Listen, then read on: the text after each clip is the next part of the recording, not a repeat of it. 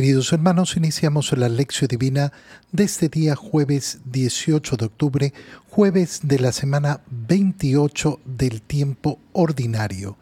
Por la señal de la Santa Cruz de nuestros enemigos, líbranos Señor Dios nuestro, en el nombre del Padre y del Hijo y del Espíritu Santo. Amén.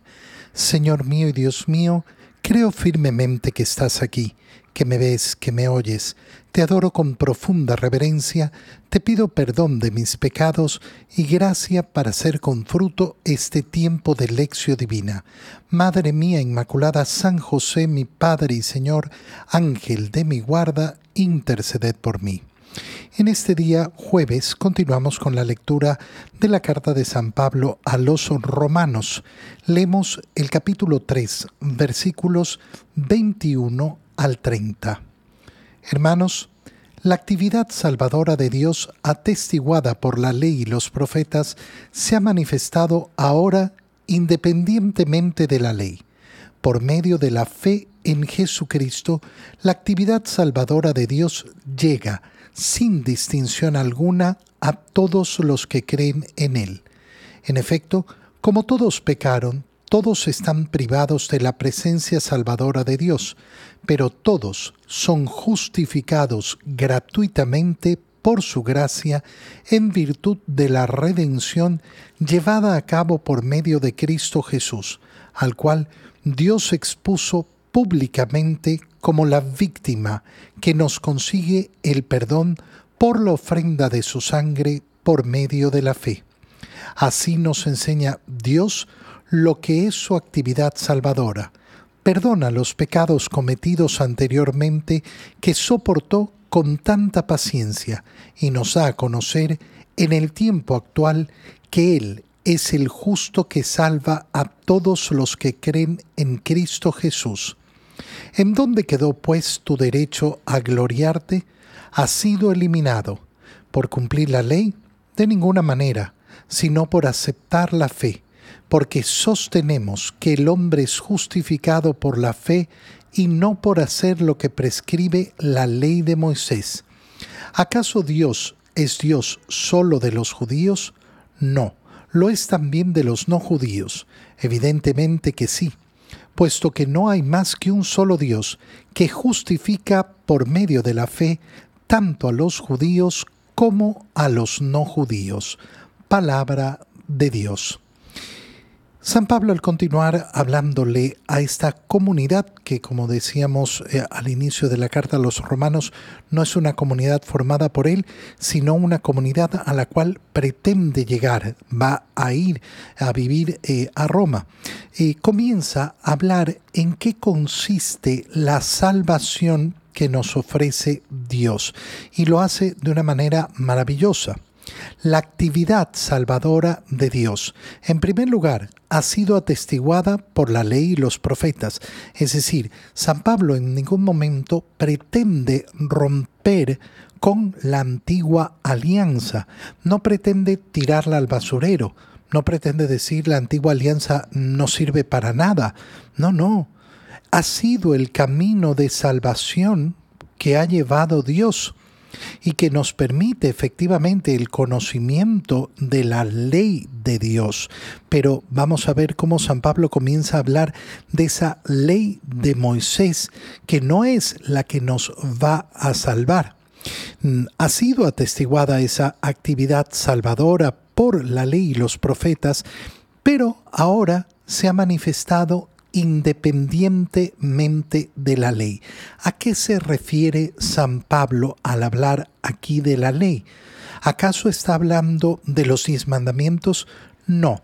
De lo que está hablando es de esa alianza particular que ha realizado Dios con el pueblo de Israel, con los descendientes de Abraham, y que lógicamente correspondía solo a eso, es decir, a los descendientes de Abraham, Ya desde el momento en que Dios se dirige a Abraham la primera vez, eh, le va a decir, oye, lo que te ofrezco, si me haces caso, si haces lo que yo te digo, no es solo la descendencia para ti, la tierra prometida, sino además la salvación para todas las naciones. Y entonces lo que está diciendo San Pablo es muy sencillo. La actividad salvadora de Dios se ha manifestado a través de esta acción extraordinaria que ha hecho Dios eh, con Abraham y con toda su descendencia, pero ahora se manifiesta independiente de eso. ¿Qué quiere decir? Que todos pueden acceder a la salvación, que no necesitamos ser hijos de Abraham, que no necesitamos ser descendientes de Abraham, que no necesitamos, por tanto, pertenecer al pueblo hebreo, que no necesitamos eh, eh, estar en esta eh, lógica. ¿Por qué? Porque la salvación se ha manifestado independiente de la ley. La promesa hecha en la antigua alianza para Abraham se mantiene en esa descendencia, en la descendencia de Abraham. Pero ahora por la fe, por medio de la fe en Jesucristo, esa actividad salvadora de Dios llega sin distinción alguna a todos. ¿A quiénes? A los que creen en Él. Y es decir, San Pablo, que es lo que nos dice, eh, nos dice es la fe. La fe la que va a salvar. La fe que se va a manifestar obviamente en obras y obras que cumplen la ley de Dios. Por eso es importantísimo distinguir y no, no pensar que cuando está hablando aquí de la ley está diciendo que entonces ya no hay mandamientos. Ah, no, ya no hay mandamientos, no, no es necesario cumplir los mandamientos. Lo único importante es ponerse la mano en el pecho y decir yo creo. No, no, no, hermano mío. El acto de fe es un acto que nos lleva a reconocer lo que Dios ha manifestado y por tanto querer ponerlo en práctica, luchar para poner en práctica la palabra de Dios. Y comienza a explicar San Pablo, como todos pecaron, todos estaban eh, privados de esa presencia salvadora de Dios. Qué importante es que San Pablo nos eh, diga con tanta claridad que esa relación que queremos lograr con Dios, la buscamos porque anhelamos la salvación y lo único que puede darnos la salvación es Dios. Eh, no hay eh, entonces otra, eh, otra relación con Dios si no es buscar su salvación. Si yo en cambio no creo que necesito ser salvado, nunca voy a caminar el camino de la fe, el camino del inconsciente de ese que dice, bueno, yo no he pecado, yo no, no, he cometido ningún pecado, yo, no he matado a nadie. Y, ahí se queda, ahí se queda y nada más. Y entonces, claro, no reconoce la necesidad de la salvación. Todos hemos sido justificados gratuitamente por su gracia. ¿En virtud de qué? De la redención llevada a cabo por Cristo. Y aquí se expresa una realidad muy importante. Esa salvación se hizo porque Dios expuso públicamente como la víctima a Cristo, que consigue el perdón por el medio de la ofrenda de su sangre. Te lo resumo de una manera muy, muy, muy simple y muy, muy clara. Cristo no nos ha salvado porque murió en la cruz. Cristo nos ha salvado porque se ha ofrecido como víctima en su muerte en la cruz. ¿Qué significa ofrecerse como víctima? Significa justamente eso, ofrecerse a sí mismo en favor de nosotros, ofrecerse al Padre. Así como en la antigua alianza se ofrecía el cordero, el cordero pascual o cualquier animal en sacrificio, Cristo se ha ofrecido en sacrificio. Por tanto, nosotros hemos sido salvados por esa sangre derramada de Cristo y no por la sangre de un animal. Hemos sido salvados porque Él libremente ha decidido ofrecer su muerte en la cruz para pagar nuestros pecados. Y esto es lo que nos enseña Dios en su actividad salvadora, que perdona los pecados cometidos. Esos pecados que soportó con tanta paciencia, qué bonita manera de decirlo que tiene San Pablo, porque Dios es así, tan paciente con nosotros y ha tenido siempre y sigue teniendo tanta paciencia con nosotros. ¿Para qué? Para podernos ofrecer esa salvación. Y termina San Pablo entonces diciendo, bueno, ¿y dónde ha quedado entonces el derecho a gloriarte? ¿Dónde ha quedado el derecho a gloriarte? ¿De qué está hablando? ¿De cuál gloria está hablando? De la de pertenecer al pueblo judío. Ah, yo, yo, yo, yo, yo, yo pertenezco al pueblo judío, por tanto pertenezco al pueblo de Dios. No, no te glories por eso, porque ese ya no es el camino que te va a conducir a la salvación. El camino que te va a conducir a la salvación no es tu pertenencia a nada, sino tu vida, tus decisiones, la fe con la que aceptes efectivamente esa ofrenda que ha hecho Cristo por ti. No se va entonces a salvar por cumplir la ley. De ninguna manera, dice San Pablo. ¿Y a qué se refiere? De nuevo, no es simplemente la circuncisión, no es simplemente pertenecer al pueblo judío, no es la antigua alianza porque estamos en la nueva alianza. Sostenemos que el hombre es justificado por la fe y no por hacer lo que prescribe la ley de Moisés. Eh, es el paso hacia adelante. Pablo, recuérdalo siempre, es un judío que ha cumplido toda su vida todas las leyes judías porque pertenece al pueblo judío y se siente orgulloso de pertenecer al pueblo judío, pero a la vez ha recibido el mandato del Señor de anunciar el Evangelio a todos. Y entonces eso es lo que hace y lo que, eh, lo que busca en todo momento. En el Evangelio, leemos el Evangelio de San Lucas, capítulo 11, versículos 47 al 54. En aquel tiempo Jesús dijo a los fariseos y doctores de la ley, hay de ustedes, que les construyen sepulcros a los profetas que los padres de ustedes asesinaron. Con eso dan a entender que están de acuerdo con lo que sus padres hicieron, pues ellos los mataron y ustedes les construyen el sepulcro.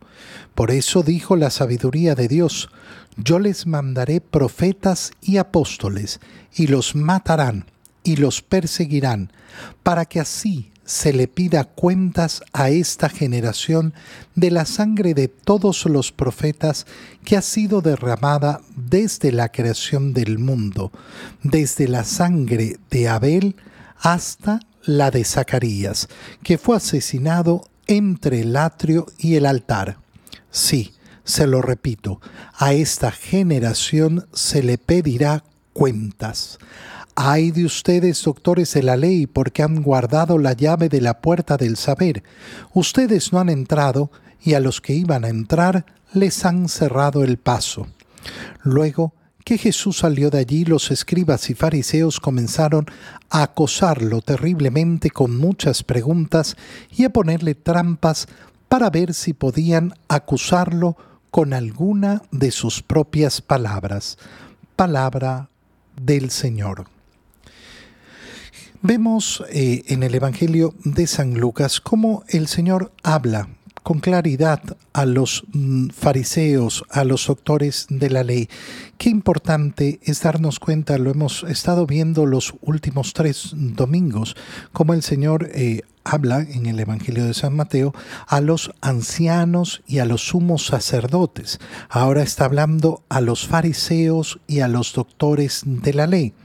Son la gente más connotada, más importante, más instruida de Israel. ¿Y qué reparos tiene el Señor para hablar con claridad? Ninguno. Ninguno. Las palabras del Señor son palabras claras, son palabras firmes, son palabras fuertes. ¿Por qué? Porque la verdad tiene que ser transmitida siempre con firmeza, con claridad. Cuando nosotros andamos preocupados de crear discursos suavezones porque, ay, es que no quiero caer mal, ay, es que qué me van a decir, ay, es que no sé qué, bueno, entonces significa que no asumo el compromiso de Cristo. A Cristo el hablar con claridad, para tenerlo claro, le costó la vida. Le costó la vida. Hablar con claridad fue lo que levantó el odio contra él y que al final le costó la vida. Y por eso nosotros no nos podemos conformar con un discurso blandengue, con un discurso hecho para gustar, hecho para que nadie se ofenda, para que... No, no, la verdad dicha, que además, eh, obviamente sin caer en irrespetos hacia la persona, la verdad nunca va a poder ser irrespetuosa. Todo el contrario. Cuando yo no hablo con claridad, es cuando estoy faltando el respeto. Cuando yo no digo las cosas como son, es cuando estoy faltando el respeto. En primer lugar a mi Señor, que es la verdad, y en segundo lugar a las personas que eh, efectivamente tienen que escuchar la verdad. Jesús les dice, hay de ustedes que les construyen sepulcros a los profetas que sus padres asesinaron. Eh, ¿Qué es lo que está diciendo el Señor? Que efectivamente eh, están preocupados por construir esos sepulcros bellos, hermosos a, los profetas, pero resulta que a los profetas los asesinaron. ¿Qué dan a entender? Que están de acuerdo con lo que sus padres hicieron. Les están construyendo el sepulcro. Ellos los mataron, ustedes les construyen el sepulcro. El Señor les está diciendo, miren, hay que ser firmes y rectos en la vida. No puede ser que eh, ustedes con sus acciones justifiquen el mal. Y esto lo podemos hacer tantas veces y de tantas maneras. Eh, con nuestras acciones justificar el mal que hay en el mundo, el mal que se ha cometido, ya sea por nuestra falta de convicción, ya sea por nuestra falta de entrega, ya sea porque efectivamente no nos queremos meter en problemas. Y explica Jesús.